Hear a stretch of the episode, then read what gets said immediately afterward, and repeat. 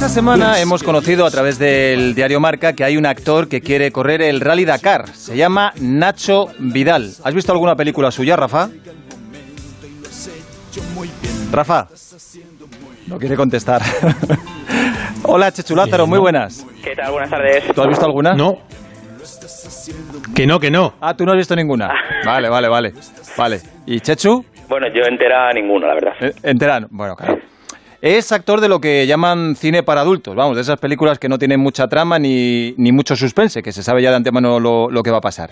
Eh, el tío es un titán porque he leído que ha participado en más de 600 películas y dirigido otras 140. Mm, La verdad es que hay que estar muy en forma para eso. Quiere hacer el Dakar y tiene un coach, un entrenador, un consejero muy especial que se llama Joan Lascorz, que es un tipo realmente admirable.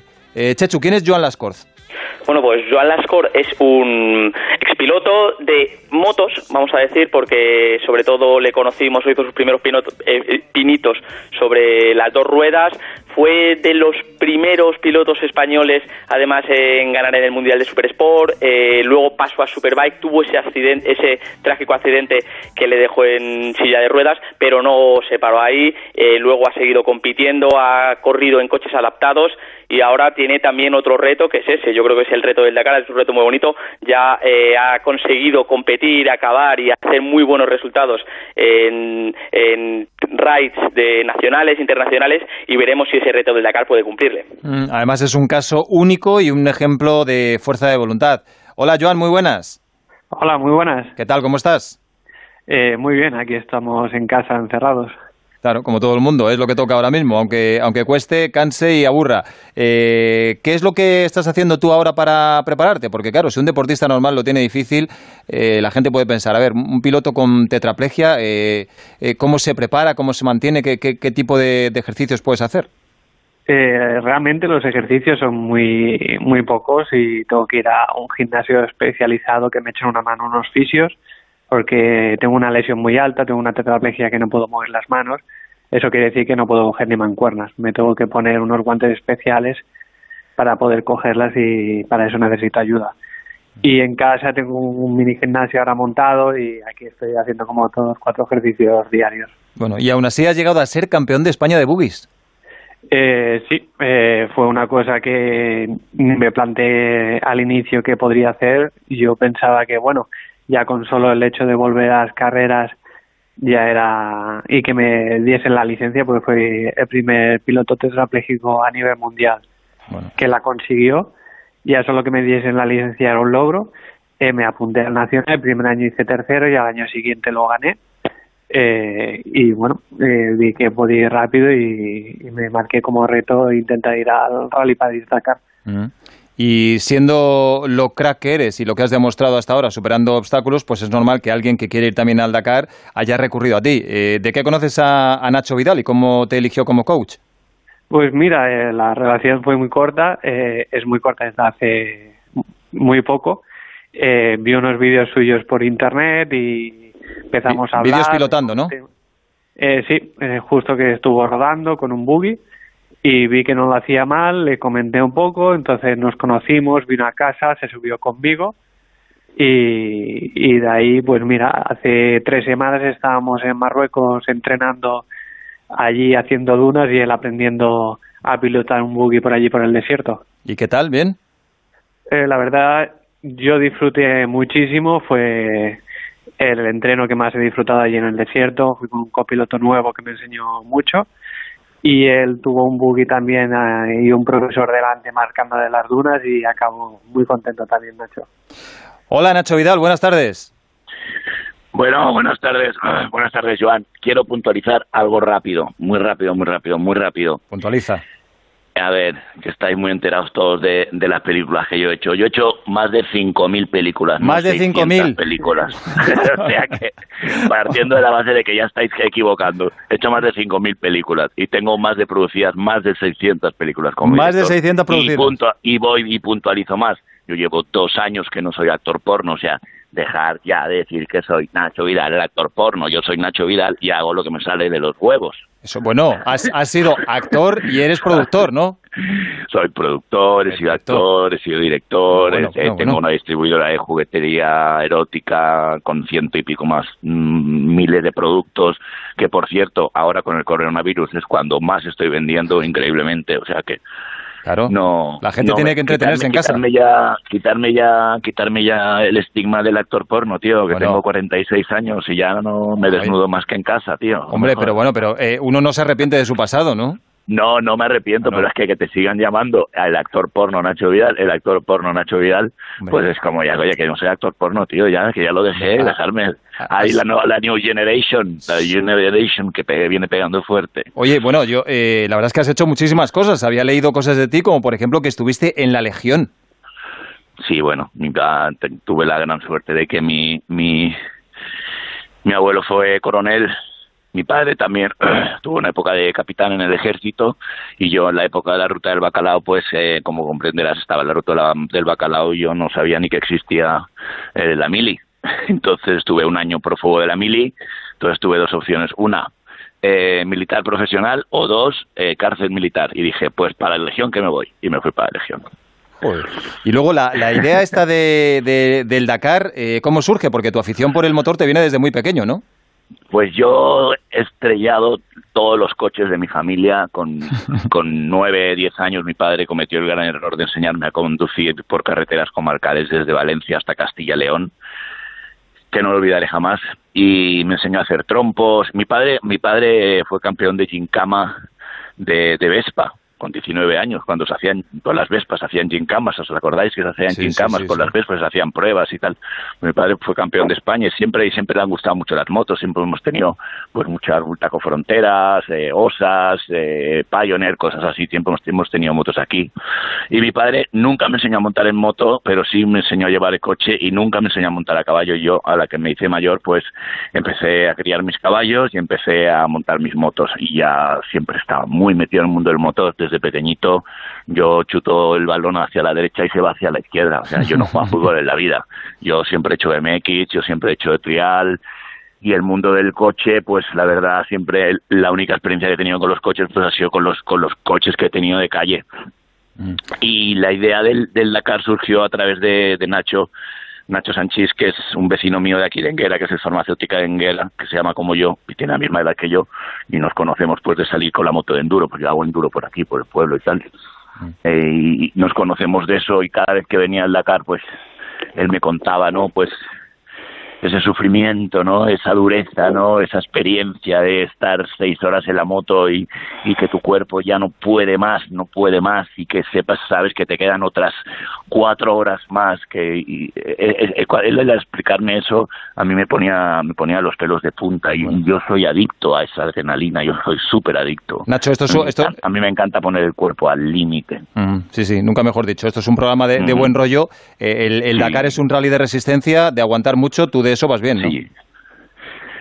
Mira, yo, yo sabes qué pasa, que yo, yo sé de lo que sé y de lo que no sé no me gusta hablar y, y yo sé que hasta que no esté ahí no, no voy a poder decir si estoy, si estoy o no estoy preparado. Yo, con todos mis respetos, yo sé lo que es poner el cuerpo al límite. Créeme que sé cómo es poner el cuerpo al límite. En muchas situaciones las he puesto. Perdona, He te he leído hoy, he leído hoy que eh, en una entrevista eh, que estuviste con 100 mujeres en cuatro días. ¿Eso qué es? ¿Que estuviste en una 101. manifestación feminista o qué? 101, 101 mujeres para Nacho Vidal, era como 101 dálmatas. O sea que esto, 101 mujeres que- para Nacho Vidal. que la declaración de esto- estuve con 100 mujeres, pero- 101 en cuatro días, eh, estuve, significa lo que significa, ¿no? Sí, pero no, pero esa es una película que se rodó que se, se llama 101 Dálmatas. que hay 101 mujeres para Nacho Vidal, que solo se han hecho cuatro películas. Una la ha hecho Rocco Freddy, otra Ron Jeremy y otra John Holmes y otra Nacho Vidal. Solo estos cuatro actores en el mundo han, han sido capaces de hacer O sea, esa película. eh, eso es resistencia, ¿eh? estar- Eh, sí, Eso para yo no va bien. Yo no hablo de esa resistencia, yo hablo de la resistencia del ser humano, la psicológica, que es la que realmente me importa. A mí la física, yo me pongo a entrenar, yo tengo la suerte que me pongo a entrenar un mes, dos meses, hago dieta y me pongo como un toro. Yo sigo teniendo con 46 años una memoria muscular muy muy rápida, pero la psicológica es la que yo creo que que me va a aportar el, el, copiloto que voy a llevar, que es Nacho Sanchís, que es que, que, ha corrido ya tres Dakars en moto y que bueno, él es el él es eh, él es la mecha y yo soy el fuego, o sea, yo soy el que enciendo y él es la mecha lenta, tranquila, relájate, es el metódico, es el que me va a aportar la calma, es el que me va a aportar la experiencia, es el que me va a aportar todo aquello de lo que yo carezco, ¿no? Y sobre todo la paciencia. Y no sé si estoy preparado, pues no lo sé, pero hay una cosa que yo tengo en mi casa que si algún día os da la gana de venir, yo tengo una lista muy grande de cosas que yo voy tachando en la vida que yo quiero hacer y una de esas cosas era correr el Dakar porque yo recuerdo que tengo que el Dakar era como como vosotros cuando éramos pequeños que era la primera cadena la segunda cadena y veíamos el Dakar sí o sí el UHF que se llamaba entonces sí exacto y yo recuerdo haber ido con mi padre, esas pocas cosas que he hecho con mi padre, que, que padre descanse, de ir con mi padre a Barcelona, a ver cuando llegaban los del Dakar a Barcelona, y, yo lo recuerdo como, Era, fue un, evento que me marcó mi vida. Mm. Siempre, siempre, siempre he tenido la ilusión de, de, del motor y de, de, y, de, y de correr el Dakar, por supuesto que era como, como quiero ir a la luna, ¿no? Quiero ir a la luna. Fíjate, me estoy acordando ahora de, lo que decía Fernando Alonso, que también ha sido un debutante este año, que lo más complicado para él era saber abordar las dunas, pero eso eh, imagino que, pues, pues como ha sido en tu profesión, pues es una cuestión de técnica, ¿no? Que la técnica ahí influye pues mucho. Pues yo fui a las, a las dunas que yo las desconocía, por eso me fui con Joan a, practicar las dunas, porque digo, antes de continuar con el proyecto quiero ver qué es esto de las dunas y lo disfruté como un niño. Además fui con un, con un, chico marroquí autóctono de allí que vive, en las dunas, o sea, y me enseñó a, cómo surfearlas y al final es una técnica maravillosa, es, es, es, es, muy bonito, las dunas es algo maravilloso. Entonces, eh, simplemente es, es técnica y que te guste hacerlo, ¿no? Mm. Y una vez que, que, que, lo aprendes, es difícil olvidarlo. O sea, ya sabes, la que aprendes a leer las dunas, ¿no? Aunque de vez en cuando alguna que otra duna te sorprende.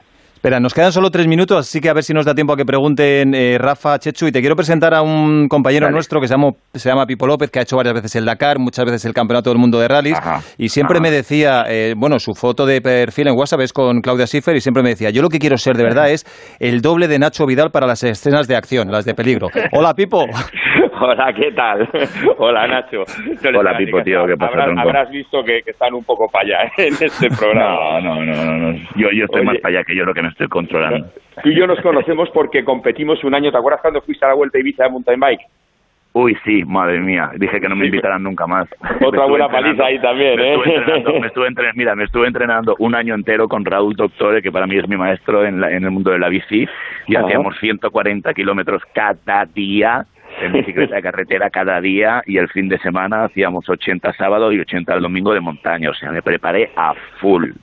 Y los tres días antes de ir, no, los cuatro días antes de irme a la Vuelta de Ibiza, que me había portado bien todo el año, me dio por pegarme una encerrona con amigas en un hotel, o sea que mal.